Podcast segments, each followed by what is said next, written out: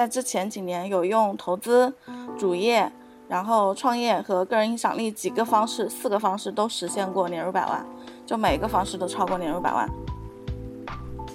我觉得赚钱的底层逻辑是一样的，不管你在职场还是在副业，或者说你创业，赚钱的逻辑都是一样的，一通百通的。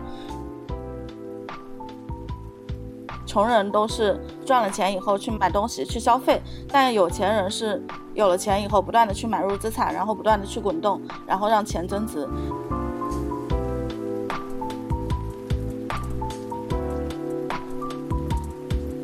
我们今天的分享邀请了我一个关系特别好的朋友啊，首先他是我现实生活当中的朋友，然后我们已经是认识了两年多的一个时间。他给我的感受就是一个特别有正能量，然后知道很多赚钱方式的一个女孩子啊，也很有能力的一个女孩子。像我们的话，更擅长的是通过小红书，包括一些自媒体平台进行一个变现。但是林强期的话，他会挖掘到当下社会当中非常有意思的一些赚钱的一个方式。他今天的话，也会在我们的第三个和第四个环节里面，会跟大家去分享一些适合普通人参与的一个套利的一个方式啊。所谓的一个套利啊，有一句话叫做一个空手套白狼。所以套利的一个本质的话，就是你通过发现。一些市场的一些机会，有一些比较简单赚钱的方式啊，所以如果你们对于一些套利的机会有想知道的，你至少要听到我们第四个环节啊。那林强其他本人的话，也是最近写了一部蛮好看的书啊，叫做《财富拿你来》。好，那强期的话，你给大家打个自我介绍呗，然后给大家讲讲你的一个故事啊，让大家对你印象更加深刻。欢迎强期。好的，好的，大家好，谢谢无敌啊，我跟无敌关系还挺好的。昨天跟另外一个老师见面，我们还聊到无敌很多。大家好，我叫林强七，可以叫我阿七就好了。我做个人 IP 其实有三年时间了，在我自己出来创业之前呢，是在大厂做运营总监的，然后之前负责了大概十个亿的项目。这三年呢。市面上的就是很多人了解我是因为我身上有一个标签叫年入百万的小富婆，这个标签非常深入人心，是因为我在二零二零年的时候，在之前几年有用投资、主业，然后创业和个人影响力几个方式，四个方式都实现过年入百万，就每个方式都超过年入百万。为什么我会写这本书呢？其实是因为我在很多方面是有心得的，就是我觉得赚钱的底层逻辑是。一样的，不管你在职场还是在副业，或者说你创业，赚钱的逻辑都是一样的，一通百通的。二零年的时候，我的投资方面的收益有超过一百万，然后那一年的投资回报有大概百分之一百五。去年二零二二年整个市场不是不好吗？但去年我也拿到了差不多百分之六十多的一个投资回报。然后个人品牌方面呢，就是做知识付费啊，还有给企业做顾问啊，给 KOL 啊做顾问啊等等，我大概一年的营收能做到五百多万。跟大家说一点啊，就是呃，咱们长期说了他自己很多的一个战绩啊，那对于普通人来说的话，肯定会思考了一点，这些战绩离我很遥远嘛？你们肯定会想这一点啊。但是呢，其实长期我有看过她的人生故事嘛，她其实也是一个普通女孩子的出身。长期你可以大概说一下，你除了牛逼的战绩之前，你是怎么一步步成长起来的吗？嗯，我应该比大部分人的起点都稍微低一点。可能大家觉得我之前在大厂有那么那么高的一个职位，可能是因为我从什么九八五毕业啊，或者是本身是有资源什么的。但我其实是一个非常普通的二本学校 毕业的女生，甚至连名字可能叫出来你们都不知道的。一个女生，然后我也是学编辑出版学专业的，也不是学金融相关的专业，甚至跟我后来做的运营的工作也完全没有关系。我记得我上大学的后三年，我生活费和那个学费都是我自己打工赚的。刚毕业的那一年，其实我跟很多的刚毕业的学生一样，可能都赚不到什么钱。我出来的第一份工作也才一千五一个月。然后做到了大概七八年的时候，八年的时候吧，我就在职场做到了年薪百万。你是什么时候入就大学毕业的呀？我是二零一零年，到现在有十三年了。那时候一千五其实也蛮低的了啊。对，一千五很低了，可能就只够吃饭、租房，还买不了其他什么东西。我我记得我当时用的护肤品都只能买二十块钱的那个丝瓜水。你这个中间怎么去迭代的？嗯，一级级往上走的。我其实刚毕业的时候，跟大部分的普通年轻人一样，是对钱没有什么概念的。为什么我开始走上投资这条路呢？是因为二零年那一年我去了北京总部工作，然后突然遇到了花花世界，就消费的欲望会比较强。然后在北京工作的那一年呢，负债、然后月光等等的情况都有。然后在北京过不下去了，因为交不起房租了，就被逼着回了南京。然后在第二年，我就去找为什么。我会出现这样的一个困境，是什么导致了我财务是崩溃的这样的一个情况？然后是从一本书里面看到了启发，然后当时那本书给我的启发就两个，第一个是资产，穷人都是赚了钱以后去买东西去消费，但有钱人是。有了钱以后，不断的去买入资产，然后不断的去滚动，然后让钱增值。第二个呢是当时从书里面看到一个启发，是说投资要趁早。所以在那个时候，我一直有执念，觉得说，呃，我必须得先攒到第一桶金十万，我才能去学理财，才有本金去学理财。但后来我花了大概两年多，不到三年的时间，攒到了这个第一桶金，是用副业的方式，当时挖掘到了一个副业的方向。到现在我也带着我的星球同学在做，然后那个时候那个副业可以一个月给我赚到四万块钱吧，就差不多花了两年多时间攒到了十万，我就开始去学投资，然后学完以后我就发现这个观念真的是大错特错。如果说我早一点去起步的话，可能我不需要浪费这三年的时间，然后也同时在我攒到第一桶金的时候呢，我职场上面有了一个转折点，就是当时我在公司做主编。然后我觉得 P 四端流量是到往移动端转的，然后二零一四年的时候吧，我觉得我原来那份工作已经到了怎么说呢，已经到了天花板，而且它的行业可能发展就不会那么快速，所以我就零基础的去跳槽做了运营，去互联网大厂做了运营，从最基础的普通的运营开始做，然后花了一年半的时间升到了运营总监，就是开始在职场上升级打怪嘛。二零二零年的时候，那时候我已经可以扛大概十个亿的节目 V。和三十个人的团队了。那后来什么因素导致你辞职创业嘞？什么因素导致我辞职创业？其实，在辞职之前的两年，我有跟合伙人兼职创业。当时是因为我们发现了市场上的一个需求，然后暂时还没有别人满足那个需求，所以我们就去做了。然后，二零二零年疫情的那一年，我那一年带着家里人去泰国旅游，然后在回来的就是转机的路上，老板要我上线开会。我就抛下一家人，抛下那个要去 check in，我就拿出电脑来开会。当时我在飞机上就想，我说我这么辛苦出去玩，还要听老板的使唤，要上线开会。就当时在职场的那个状态，已经是找不到自己了，就是完全像一个工作机器一样的。所以我不想过这样的生活，我就辞职了。嗯嗯，确实，很多人都会面临想要生活。但是钱又赚的不是特别多，然后工作压力特别大。长期的话，其实他在很多赛道上面都是有年入百万的。你能分享一下你的第一个年入百万的一个赛道是什么呢？而且这个是经历了哪些关键的阶段嘛？说白了就是你的第一桶金是哪一桶？大家肯定很关心这个问题啊，对吧？嗯，第一桶金应该就是普通人普遍意义上的主业，就是工作。当然，对于大部分人来说，在工作上做到年薪百万不是一件很容易的事情啊。但是你做到几十万的年薪还是可以的。然后我是在二零一九年的时候，在我上一家公司的时候做到了年薪百万。然后为什么能够做到这个程度呢？有几个关键的转折点。第一个是前五年时间，其实我是一直在积累的，一直从普通的编辑，然后慢慢做到主编，这个是积累阶段。然后在第二个五年的开始的时候，其实是当时。呃，我不太满足于现状嘛，就前面跟你说到过，不太满足于当时的那个我们行业所在的那个发展情况，我觉得它它的发展前景不好了，所以毅然决然的选择去跳到了更有前景的行业，然后这个是其中一个转折点。第二个转折点呢，是在大厂的那一份工作里面，我用了一些怎么说呢？用了一些方法吧，在我书里面写到了杠杆思维、合伙人思维，用这种方法去快速的升到了总监的位置。我记得有一个案例，我可以给大家分享一下。当时我刚到苏宁的时候，其实我们是没有什么推广预算的。但是当时我们部门的整个的 KPI 是要完成一千五百个付费用户。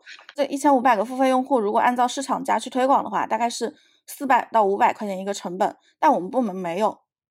但总监的 KPI 又是这个，那怎么去完成这个呢？他其实是当时非常愁的。然后我就当时找了一个明星，就是 TFBOYS 的明星之一王源，然后找了他的官方会员会去合作做了一次活动，只花了大概两千四的成本，就拉来了一万多的付费用户，以及两个亿的微博那个话题量和超过十万的转发。然后这一个小的事件、小的活动，就帮我的老板去完成了他几个月的 KPI，让他得到了副总裁的嘉奖，我就顺势就升上去了。好厉害呀！才两千多块钱就做了这么好的业绩，说明你在营销上面其实也非常的厉害，擅长用一些媒体的一些借势来去成长。其实这个已经比普通的打工人要优秀非常非常多了。其实不存在什么技巧的问题，我再跟你分享点细节。就是做人方面的问题，真诚利他啊。然后当时为什么能够得到他们的这个帮助呢？是因为我发掘到了他的需求，我联系了他们的一个站子，就跟他交朋友嘛。去然后聊天的过程中，我就了解到他当时的一个痛点是什么呢？是要给王源准备礼物，马上在十月份的时候，嗯，王源生日。然后但是那段时间 TFBOYS 是在鼎盛时期，但是有一些其他的不好的影响。但他们很发愁，说给他送什么？如果送特别贵的东西，人家不缺，对不对？然后他们就想着说，我是不是能帮助偶像去树立一个好的公益的形象？提到了这两个字，公益或者说好的形象，我就抓住到了这个关键点。那怎么去树立他的一个好的形象呢？然后刚好他那时候又在参演那个郭敬明的一个电影，叫《绝技》。《绝技》这个电影呢，我们 A P P 是有的，我是做阅读类的 A P P，然后我就跟他们说。我们可以置换资源，我帮你们来去做这个好的形象。苏宁可以有苏宁的背书，把你的用户引导进来，我送他们这个绝技的书，让他们去看，然后完成多少的用户量，比方说十个用户，我就给你兑换一本童书。然后这个书呢，是以苏宁和王源这边的官方会员会的名义一起赠送给他们指定的希望小学，既有我们品牌的背书，然后又有公益的这个事情，就一拍即合了。这个还蛮好的，这个点就做公益，包括联名品牌以及你们品牌，这这一点确实比较好啊，说明你比较擅长去找这些人跟人之间的一个链接点，这个还蛮重要的。你在你是打工人的时候，你尝试过几个副业呀？我是打工人的时候啊，其实最早的副业就是玩护肤品，啊，护肤品啊。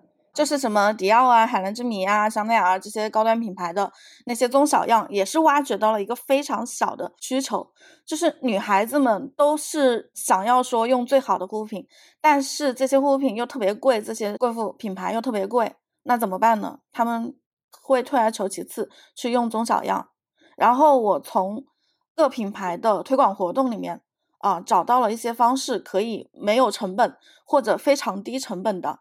去拿到这些中小样，然后我再把它卖给有需求的人。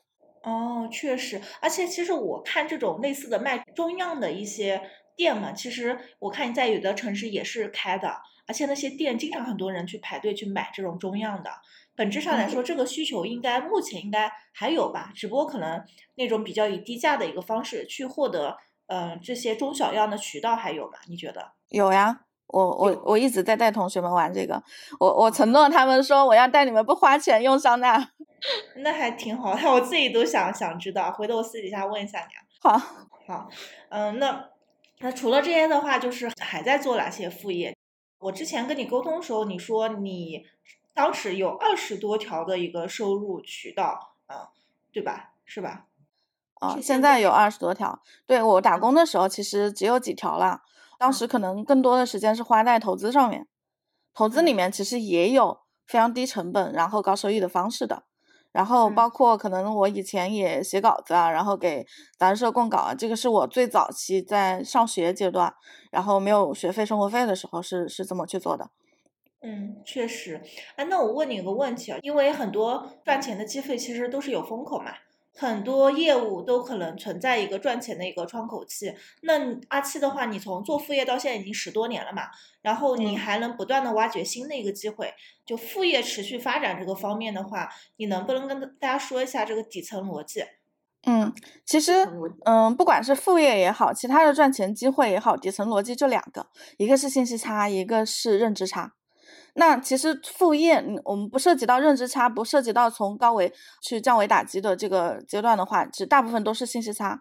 你知道别人不知道的低价渠道，你就可以转手卖给别人。我举个非常简单的例子啊，就是二零二三年三月份的时候，当时不是疫情吗？然后我要回上海上班，我在南京住的嘛，我们家门口有一个水果店。某一天，那个店的店主在群里面发说，马上有一批车厘子要要过来，就从批发市场拉的。当时那个车厘子是十五块钱一斤，一箱十斤是一百五十块。你们想一下，车厘子在其他的超市一般是五十块钱，至少五十块钱一斤吧？这个中间是不是就涉及到巨大的这个差价？然后我当时跟我的同事们说了一下，因为我过几天要回上海上班嘛，我就告诉了他们，他们愿意以三十块钱每斤的价格让我帮他们带车厘子，就很简单，我买一下，然后转手卖给他们。他们也很高兴，就是用了更低价格的钱去去享受了高品质的水果，然后我也就顺手的事情赚一杯。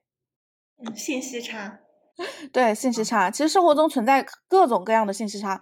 我的很多的副业渠道或者说赚钱机会，其实都是从我自身的需求出发，然后我去我会去深挖下去，去挖背后的逻辑，他们的赚钱的逻辑，然后再把这个解决方案卖给其他人。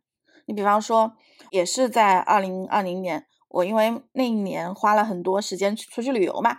但是你像那些连锁酒店、三星酒店这种的，我住了一次啊，就是半夜两点钟有个人来来打开了我的房门，幸好我锁了。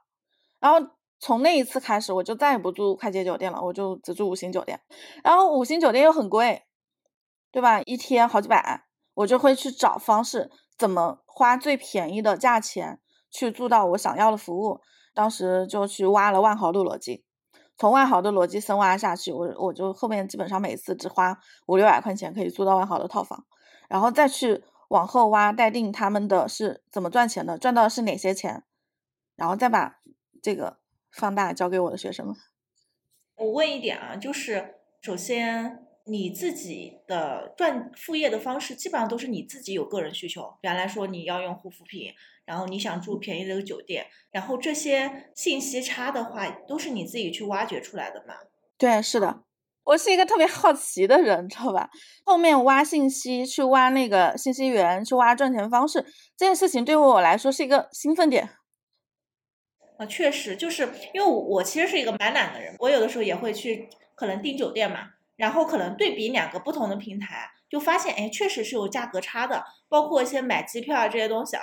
但是大部分正常人来说的话，可能就呃觉得，哎，无非就差一个一一两百块钱嘛。对不对？然后就不赚这个钱，但是在我眼里，你确实还蛮有探索精神的。包括你讲的那些护肤品的一个中药，包括嗯酒店这些东西，一般人知道，但是他不会主动的去获取这样的一个收入。我们可以把它叫做一个主动收入啊。所以主业和副业的话，本质上来说都属于主动收入啊。你跟大家去讲解一下主动收入和被动收入的一个差异吧。很多人可能对这方面概念还不是特别清晰。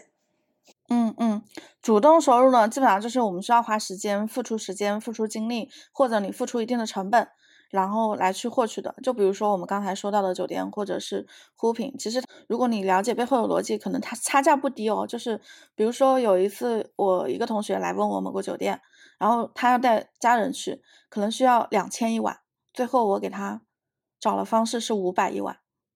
一晚差了一千五，他那一次出行就给他省下了六千块钱。然后主动收入呢，就是我们花时间花精力嘛。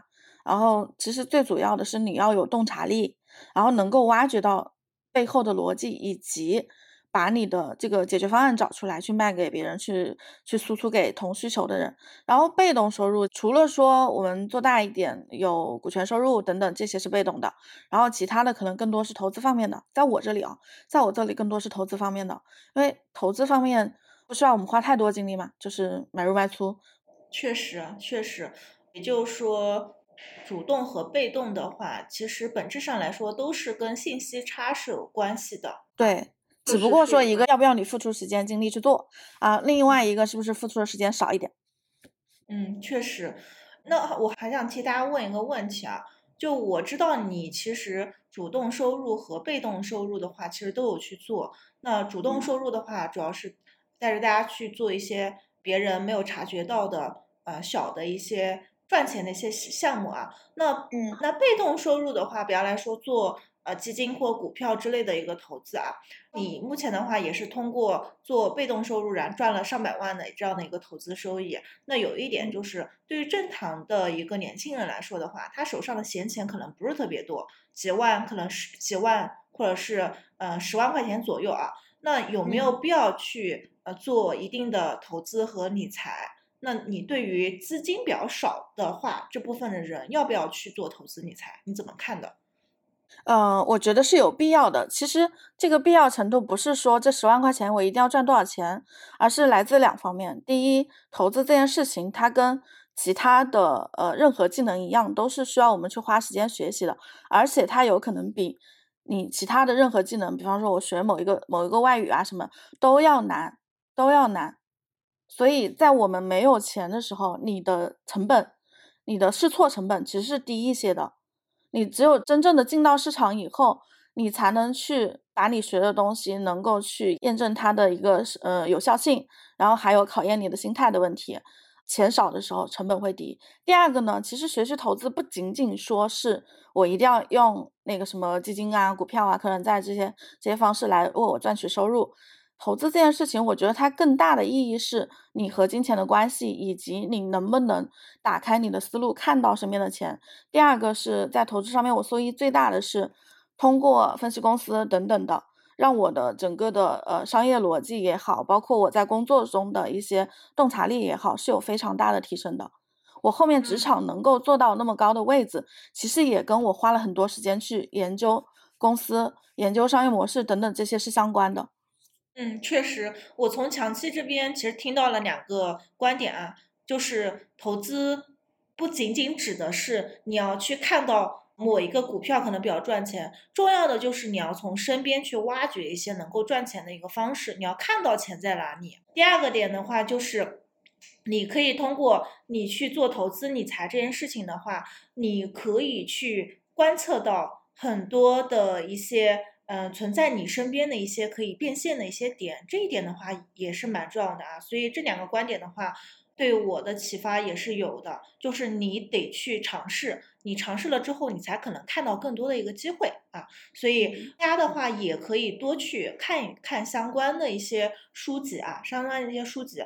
那阿七的话，就这边你有没有一些推荐普通人参与的，相对来说比较低风险啊，但是收益又相对来说比较。可观的一些投资方式，嗯，我给大家讲三个吧，就是从低到高的来说，第一个是可能大部分人都有误区的保险，储蓄险其实是一个非常稳定，然后收益也相对可以的，因为它有一种类型的产品叫增额终身寿，它是可以终身锁利的，比方说在七月底之前。啊，是有可以锁定终身百分之三点五的一个复利的，它其实是比很多的一年期定期存款啊、三年期定期存款要高的，而且能一直往后，就是只要你不取，它就终身按照这个来。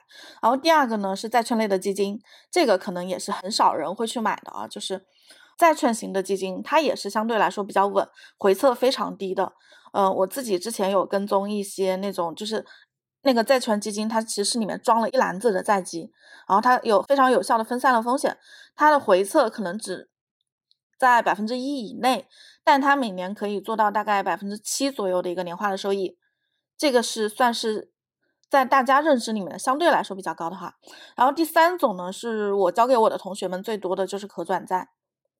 如果说你只有两万块钱以下的资金，如果你现在还可以开到更多的可转债的户的话，你可以去做可转债打新，大概一个账户一千块钱的成本，每年大概是两千的，两千的利润，就是它基本可以做到百分之百以上的收益哦。这个是可转债打新，当然现在门槛会比较高，还是有一些方法可以去避开这个两年的这个时间的门槛。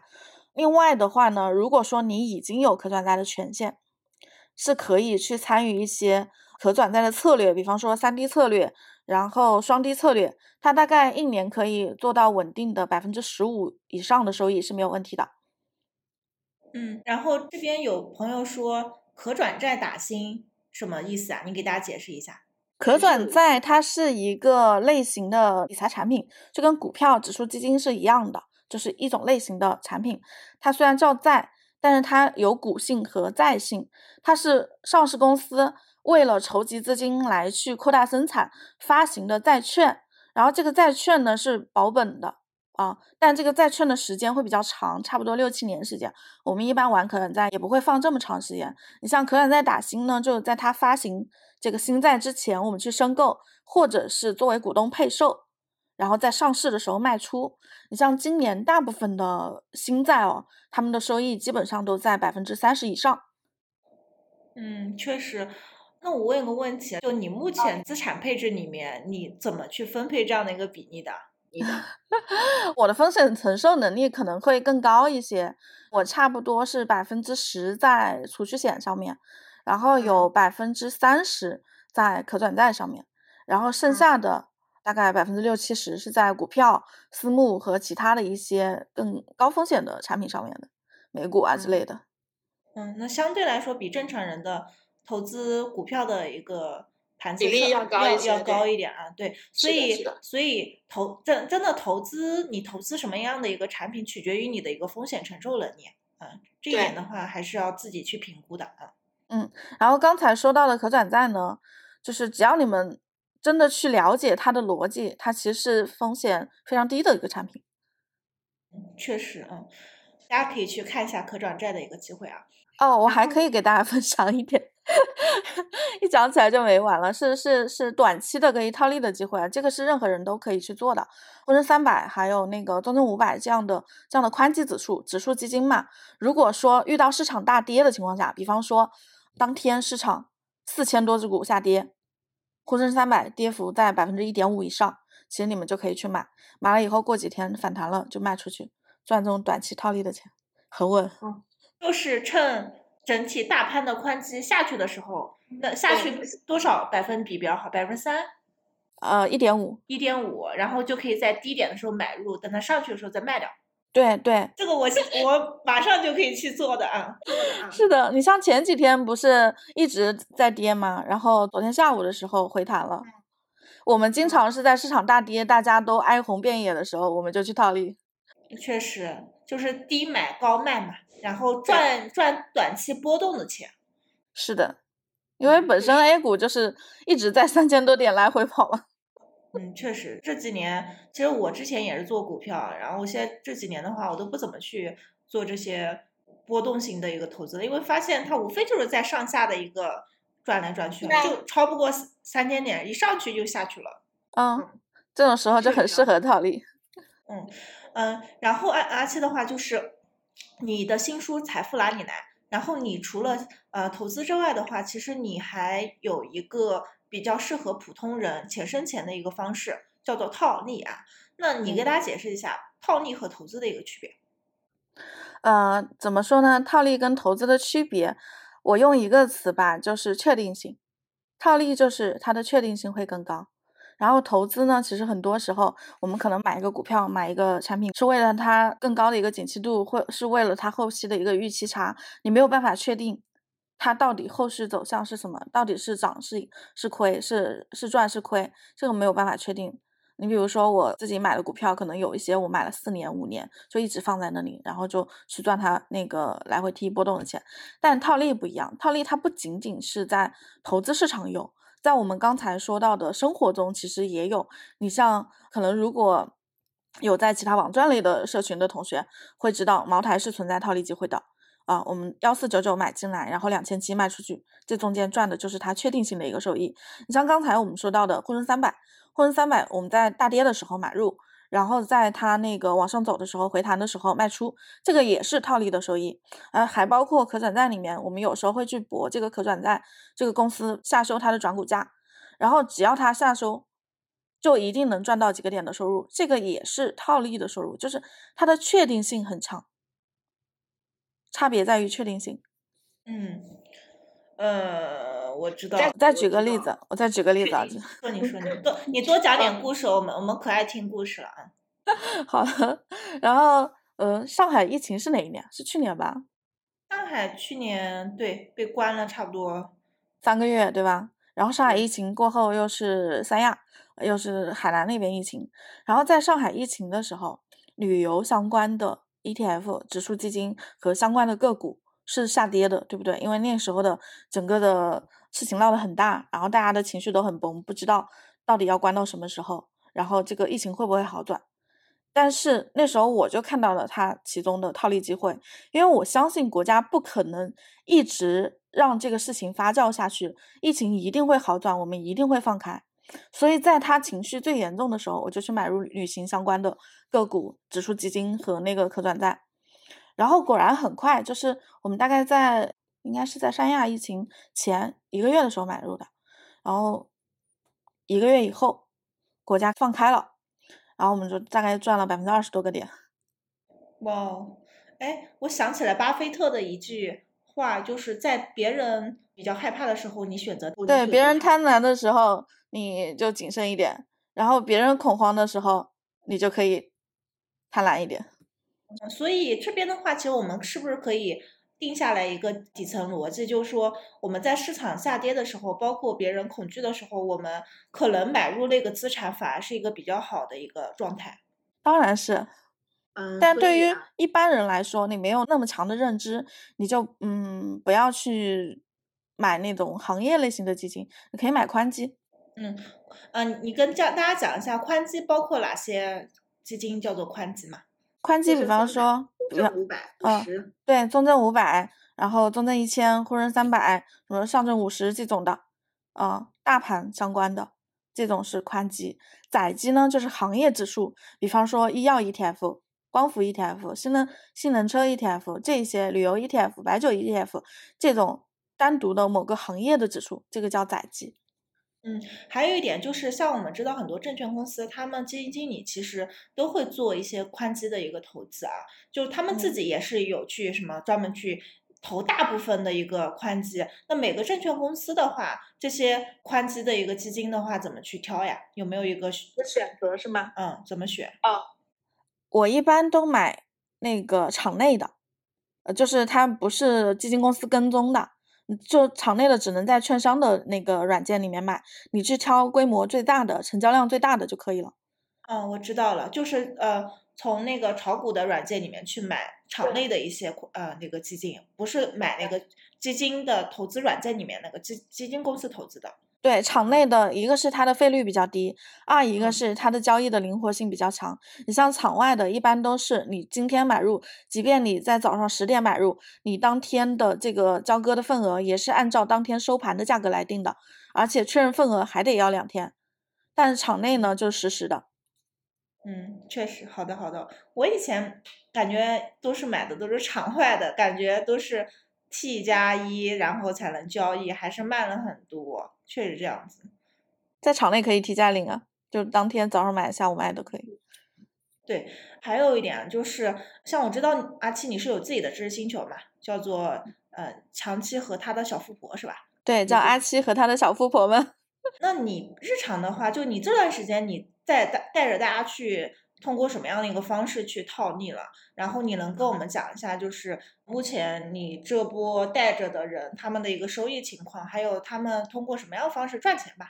嗯，可以啊。我们星球赚钱的东西其实挺多的。我们主要有三大实操营，一个新手村，然后酒店护肤品套利实操营，还有基金可转债的实操营。这些其实基本上都是套利的机会。然后主要有几个大的吧。第一个是券商的套利，券商的套利呢？简单说就是，我们会去薅新券商新户的一些羊毛，然后就是开了户以后，券商会给到一定的完成他的一定的任务，会给到奖励。另外，他们会给新用户有什么奖励啊？五个点到八点一八个点的新手理财券，这个是券商贴钱贴给我们。理财券有什么用处呀？理财券，比方说，如果是八点一八个点的理财券，我可以买十万，对吧？二十天，你就可以买十万二十天的，这个收益就按照八点一八来的，这不比市面上那些什么，呃，存款类的产品香多了吧？对，确实确实，但是这个只有新户吧？对，新户新户，然后开新户完成他的任务，有大概两百块钱一个户的这个奖励，呃，一百五到两百块钱奖励。就单这一个方式，我的同学基本上他们的薪酬费就能回本，就很快回本。我记得前年吧，前年，呃，我当时有一个星球同学，他开了两百多个户。他怎么开这么多的户的呀？开这么多户其实也不是太难的事情，就是把它当做生意来做，知道吧？你只要分钱出去就可以。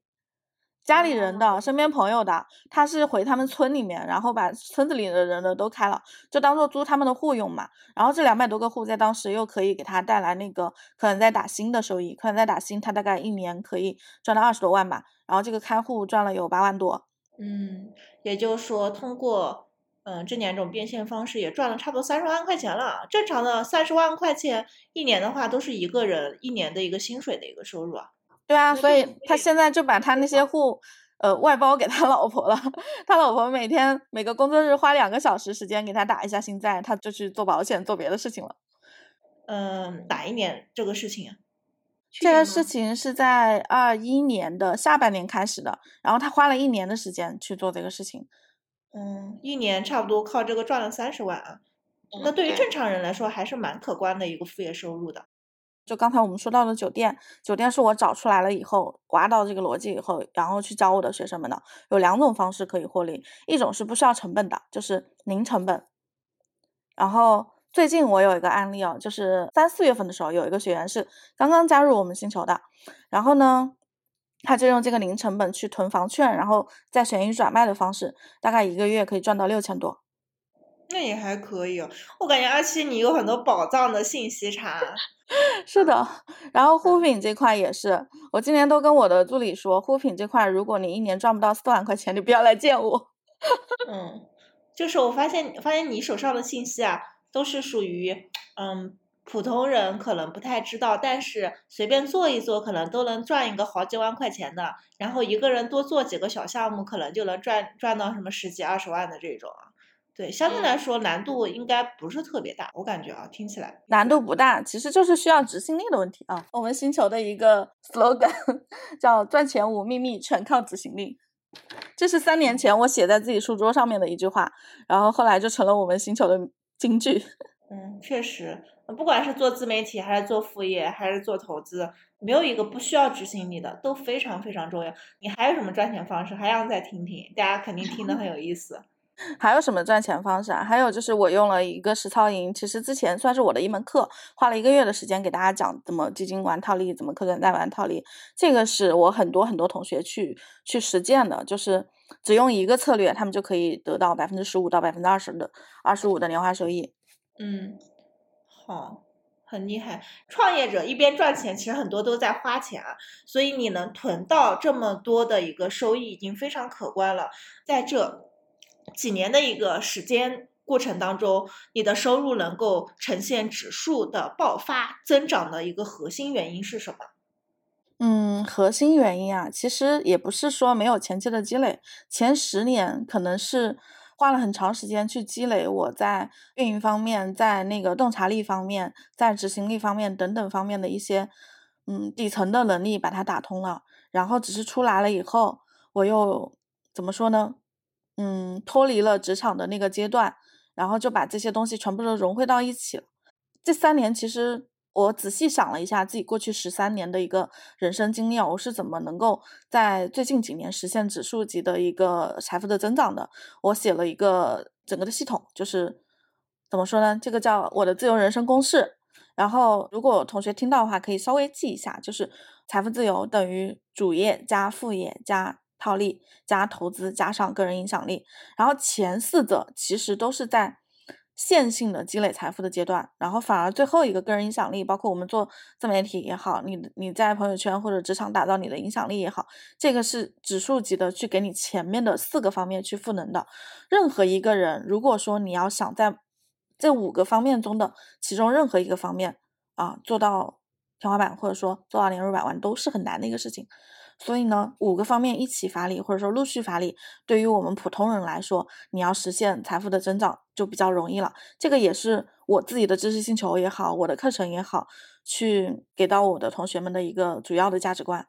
人生自由公式等于主业加副业加投资加套利加个人影响力。也就是说，你本人其实嗯，还是鼓励大家有一个相对来说比较安稳、稳定的一个工作，同时再做一些副业。这样子的话，本质上来说，这个叫做主动收入嘛，主业加副业等于主动收入。然后我们再去获取一些被动的投资的一个收益。那套利和个人影响力的话，它是属于主动收入还是被动收入呀？套利和个人影响力其实算是主动收入，套利呢，它是。我们的复利公式不是三个因素嘛？本金、收益率和时间。然后我后来把这个公式又做了一个变形，像主业、副业、套利，其实都是给我们赚本金的，对不对？嗯嗯，都是给我们积累本金的。然后投资是解决的是收益率的问题。然后个人影响力，它就有点像复利公式的右上角的那个时间的指数，是起到那个作用的，就把前面的放大。就是那个平方、三次方、二次呃二次方那种啊，扩大一下就上去了，确实啊，确实。那那我想问一下，就是一般人、普通人很难做到有个人影响力，那怎么从零到一有这样的一个个人影响力？这个很很重要的一个点啊，这个怎么实现了？嗯，个人影响力其实大家理解的可能是说我出来做自媒体，是不是？但其实个人影响力在你的职场阶段也有。嗯，你说怎么怎么在职场阶段拥有？比如说我自己，我跳槽到上一家公司是得到了三倍的涨薪的啊，这个可能是在我前面阶段的积累，但是我在公司大概半年时间又涨了工资，然后当时要升职，我们公司几乎所有的同事，就是跟我有过工作接触的同事，都被老板问过，就是我这个人人品怎么样，我是不是能担责任什么之类的，获得了一致好评，这个其实是。个人影响力的问题，就是在职场阶段，是不是能让所有的同事、客户都成为你的助理？嗯嗯，那你的职场的影响力怎么样，就会影响到你的上升的这个天花板到底有多高。然后我给可以给大家分享两个点吧，就是在职场方面去建立自己的影响力。第一个点是叫怎么说呢？叫共赢。嗯，我们不是作为员工是需要经常去跟其他的部门的。呃，同事或者说客户有一些协作的关系嘛？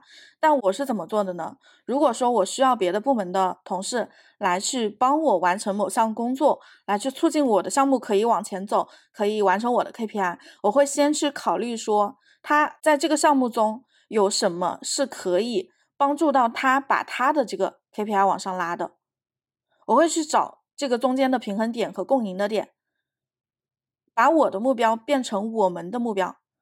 这样你推进事情就会比较容易。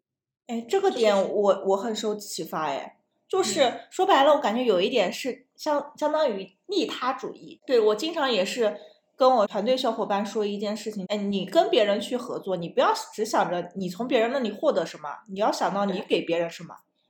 是的，这个就是双赢的思维，就可以把你的客户和你的同事都变成你上升的一个助理。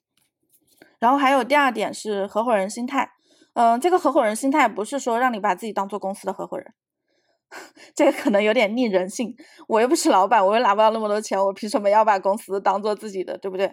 但是这个合伙人心态是应用在哪里呢？大部分人可能做一份工作就觉得我拿工资，然后我给公司干活，老板给我钱，但其实大家忘记了。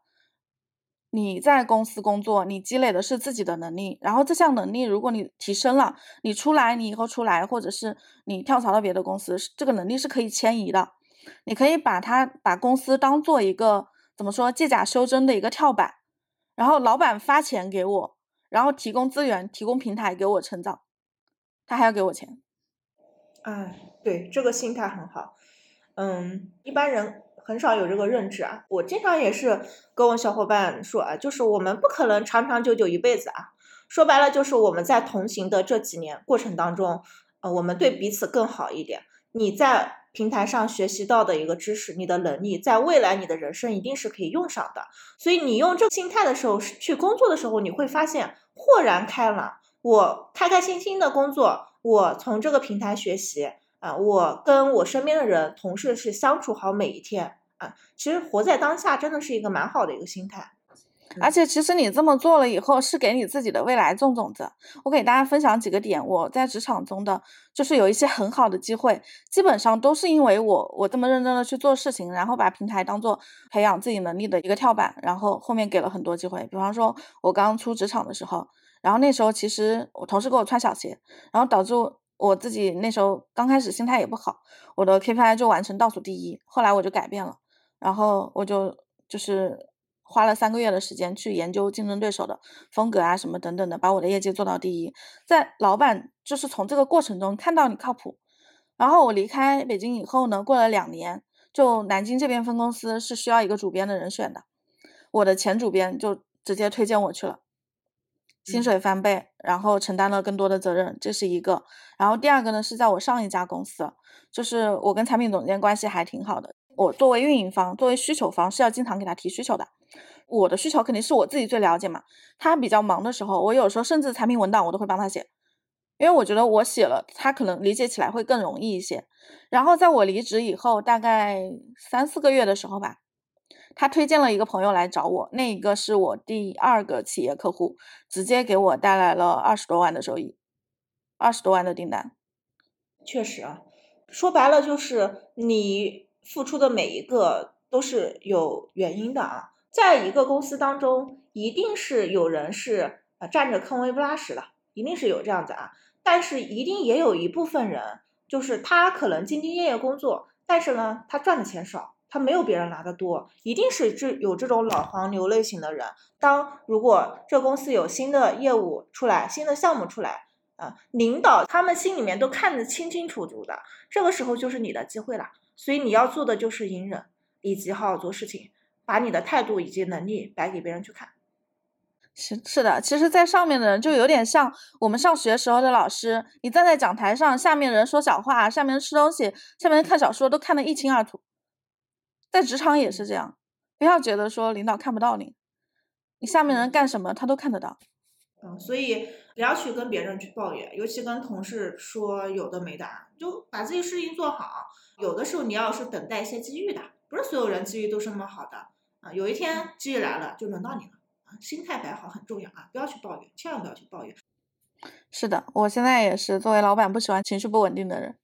对。嗯，我其实最近有个心态给大家分享，就是一个人短板如果影响到整个公司的一个上升的话，其实这个人其实不再匹配我们整个的一个公司业务的啊。所以我一直在反思，就怎么让团队每个人都能往上一起走。所以站在一个基础的层面的话，如果你是员工的角色的话，你要想的一点就是你怎么样能够跟团队的每一个人一起往上去奔赴。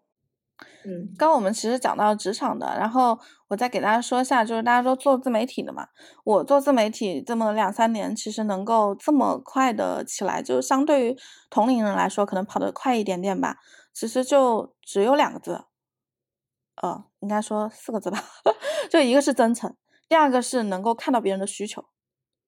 嗯，我所有的产品都是长出来的，就是被用户催生出来的，一定是因为用户。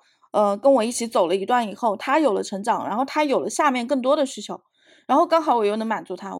即便说我在当下完成不了，我也会去为了我的使命感，为了我的同学们能够做出来符合他们需求的产品。第二个是真诚，真诚真的很重要。就支付费这个圈子，说实话现在也挺乱的，就是。对对对，然后围绕这个点的话，其实我想问一个点啊，因为在我们现当下的自媒体社会当中，我都会说，哎，你们要做个人 IP 要出镜啊，对，但是对于你来说的话，你出镜的不是特别多啊，你是怎么让用户来信任你的？我一年可能就播个五次六次，一只手都能数得过来。怎么去跟用户建立信任感呢？我觉得首先是文字是能够传递出一个人的气质的。你们去看文章是能够看出来这个人到底是个什么样的人，他是不是真诚，是不是呃很很夸张、很虚荣？嗯，首先我的擅长点是文字这一块，所以我的公众号啊，然后其他的一些内容都会比较接地气，包括我的书写的很真诚、很接地气。第二个，再给大家分享一个小的技巧吧，之前我也分享给奥姐过，然后给了奥姐以后，奥姐她的那个转化率也提升了很多，然后。呃，虽然说我现在的流量可能进来也比较忙，但是在用户的初印象的时候，就他刚加我的时候，我一定会跟他 聊两句，就抽出时间也要跟他聊两句。因为现在大部分的老师，可能你加到的都是助理或者是机器人或者是什么，他们会觉得，呃，我加过来不是真人。但是在用户接触你的第一个时间点，他一定是对你感兴趣才会去加你的，在这个时候能够让他感受到真诚。能够让他感受到哦，他是能够接近你的，你们之间的距离是比较近的，嗯，他就很容易转化。你聊什么呢？我想问一下，你大概聊什么？聊什么？一般我就会先问一下他是从哪里关注到我的啊，他就会告诉我从播客，然后从哪个公众号来的，或者说从你的书里来的，然后我就会去稍微扫一眼他的朋友圈，啊，然后在第一阶段呢，扫一眼他朋友圈，看一下他最近的一个状态。屏蔽的，屏蔽的，屏屏蔽的，屏蔽的就可以聊一下别的呀。我一般会给他发一下我的个人故事。啊，我写了一篇，就是我为什么要做理财相关的个人故事，发给他，然后再给发给他一个那个我整理的大概八万字的电子书，那个电子书里面是我过去两年时间，然后做过的一些干货的分享啊，等等啊。其实都是文字啦，然后在跟他交流的过程中就不要那么冰冷冷的。我一般会叫他们的昵称，然后有时候偶尔表现点小关心啊。如果晚上加我会告诉他你早点睡啊什么之类的。他们一般来找我都会有一点点痛点啊，他会先跟你说我看了一个什么什么东西，然后他有一个什么样的问题，或者说现在 看了以后受启发，就会从他这个受启发的点我会多聊两句，一般也就五句以内就可以了。嗯。这一点的话，就我觉得我们可以也优化优化。嗯，可以去探他的需求，只要他有需求有痛点，你能满足他，就很好成交。嗯，所以就是你能够成交的一个关键原因，我总结成就是你是和用户尝试做朋友啊，然后呃，尤其是对于新用户的话，你加进来之后，你会关，就是至少有给他几句的一个链接点。而不是不理他，或者是怎么样啊？就让他感觉被关注到。然后，但是有时候也会碰到一些企图心会比较强，或者是就是感觉不太同频的人，我这种我是不太搭理的。我发现，就做自媒体之后，你是什么样的人，你吸引来的人基本上都是和你差不多同频的。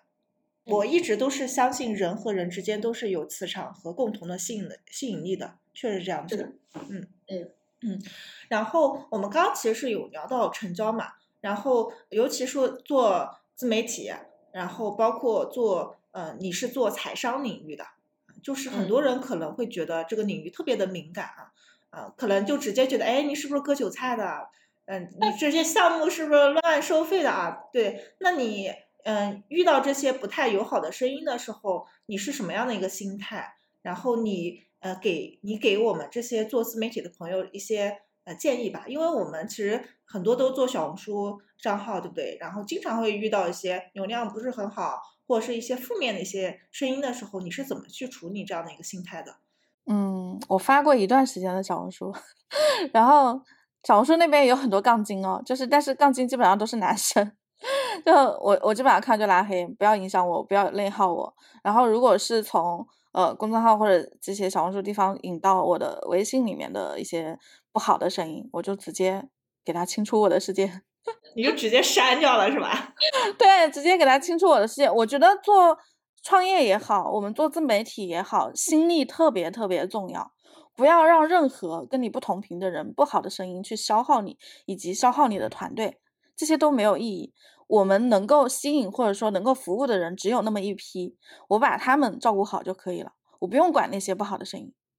跟大家分享一个小故事，刚也是刚好遇到跟长期一模一样的，就我这段时间不是招兼职嘛，然后我们招了差不多十来个兼职啊，嗯，然后遇到一个兼职，他做内容做的其实还可以啊，但是呢，我们跟他沟通的过程当中，从签合同到发布任务，每次都拖延，然后就超过了三次嘛。我我是一直觉得事不过三嘛，我就说要不我们就不合作了，不做兼职这个合作了。然后那个人又过来说，哎，再给我一次机会或者怎么样啊？就是我当时果断的就是，我不会再给你任何机会的，因为你是一个真的很内耗我们团队以及我的一个时间的一个这样的一个人啊，所以我当下的话就直接跟他终止合作了啊，然后直接拉黑。我们在做事情的时候，该果断的时候就要果断一点啊，不要被一些不好的人给影响，真的很重要。是的，我给了我的小助理团队们一一个权限，就是任何一个用户，即便说已经给我们付了三千块钱、付了一万块钱的用户，只要他有内耗到你们，让你们超过三个人以上都不开心，都觉得很无语的话，直接清退，退钱清退，全额退款。嗯，那这样筛选出来用户其实都还蛮优质的。就不会乱买。嗯，社群其实怎么说呢？教给用户知识是一方面，然后更大的一个他们愿意持续在你这里复购，其实是氛围和给到他们的一个归属感。如果说这个当初他们认可的这个氛围变了，其实是得不偿失的，你会丢失到你原来的忠实用户。那我不如把这些人直接退款清退掉好了。嗯，确实，就能给你搞事情，无非就是在钱上面搞事情嘛。那我就退款，解决所有的事情。嗯，是的，嗯，好，那今天我们强期也分享了很多啊，从副业到套利到投资到个人影响力，嗯，要不送给我们用户一句话吧，然后我们结束。送给用户一句话，那就这一句话：赚钱无秘密，全靠执行力。